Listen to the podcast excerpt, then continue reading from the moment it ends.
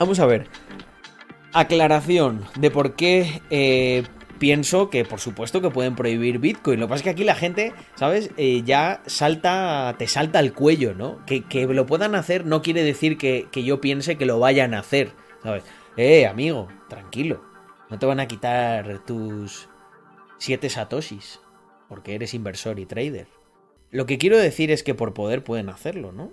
Y, si, tú tienes miedo de lo que pueda hacer tu enemigo, lo mejor, lo, mejor que puedes hacer es conocer cuáles son tus debilidades antes que que las conozca tu enemigo. ¿no? Entonces, si aquí todos somos panas bitcoiners y criptoanarquistas, no hay ningún problema en reconocer cuáles son las debilidades del sistema, ¿no? Oye, trabajemos en, en cómo.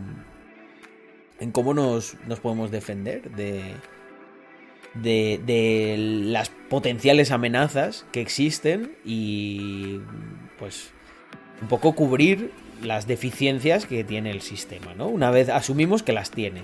Bitcoin claro que las tiene, gente. No seáis amebas del Bitcoin. Que solo piensan en, oh, Bitcoin, Bitcoin, tío, Bitcoin, Bitcoin es el futuro. El Bitcoin, eh, todo, va a revolucionar, tío, el Bitcoin. No, no. O sea, vamos a ver, por supuesto. O sea, eh, Bitcoin es una gran innovación, pero no es Dios Bitcoin. Ni lo va a ser nunca. Eh, Bitcoin es un sistema que está creado por humanos. Y los humanos, pues cometemos fallos, ¿no? No somos perfectos. No, no seríamos humanos. Entonces, cosas que le pueden ocurrir a Bitcoin, ¿no? El tema este de la prohibición. Vamos a ver, pueden cortar Internet. Si cortan Internet, o sea, aquí saldrá alguno diciendo, no, pero puedes transferir off-chain sí que puedes, pero la operativa te la cargas. O sea, la gente no, no va a ir con un móvil ahí a hacer operaciones off-chain para que algún día, cuando se actualice la cadena de bloques, todo cuadre. No. Si cortan eh, internet, a Bitcoin se lo carga. Segundo, pueden ponerse muy, muy en modo hardcore de prohibición, ¿no? Y dicen, oh no, pero a mí como individuo nunca me van a poder prohibir tenerlo, tal, ¿eh? Fui minero, no pueden rastrear lo que yo tengo y tal. Sí, sí, por supuesto que no pueden rastrear. Pero tú al final, en última instancia, ¿para qué quieres el Bitcoin? Para comprar bienes y servicios, ¿no? Si tú, si el, si el gobierno de un país prohíbe a todas las empresas que tienen que estar legalmente registradas, para realizar una actividad económica en su jurisdicción. Les prohíben explícitamente que se les pague con Bitcoin y les ponen multas desorbitadas de cárcel. Los comerciantes no se van a arriesgar a que tú les pagues en Bitcoin para que a ellos les metan en la cárcel para venderte a ti cuatro mierdas. Te van a decir, no, te buscas la vida y me pagas en euros. Esa es una manera en la que lo podrían hacer.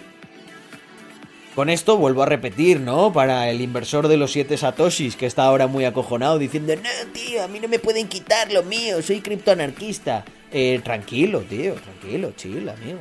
Eh, no lo van a hacer probablemente. No lo van a hacer, no por ti. Tus 7 satoshis te puedo asegurar que se, limpian el culo con ellos. Eh, no lo van a hacer porque hay otra gente que tiene mucho más de esos 7 satoshis, como comprenderás, y que tiene mucho más poder e influencia como para que eso no se haga. Y luego también hay una industria que genera mucho más que los 7 satoshis de Mr. Inversor, Dropshipper, Marketer, Trader. Em, en resumen, un shit investor. Mira, mira. Aaron, que está aquí en el, en el stream, se sabe los códigos del canal. Eh, pero si os dais cuenta, los shit investors, que normalmente no, no, no, saben ni siquiera lo que están invirtiendo, son los que lo defienden así en modo fanático, ¿no? De ¿qué dices, tío? Pues te pongo dislike en este vídeo. En, este vídeo probablemente va a haber mucha gente que entre y ponga dislike y ni vea el vídeo, ¿sabes? Si eres de los que han puesto dislike y te has quedado por alguna casualidad viendo el vídeo, yo creo que deberías cambiar el dislike por un like, porque lo que yo, yo, créeme, yo quiero defender más que tú el que Bitcoin no se prohíba.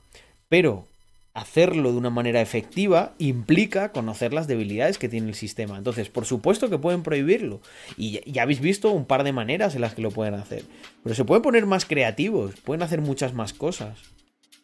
Pueden, no sé, pueden crear pueden crear leyes de todo tipo que, o sea, al final pensad que el Estado te puede forzar O sea, puede agarrar sus pistolas, sus cárceles y tal y obligarte a que hagas algo que tú no quieres hacer.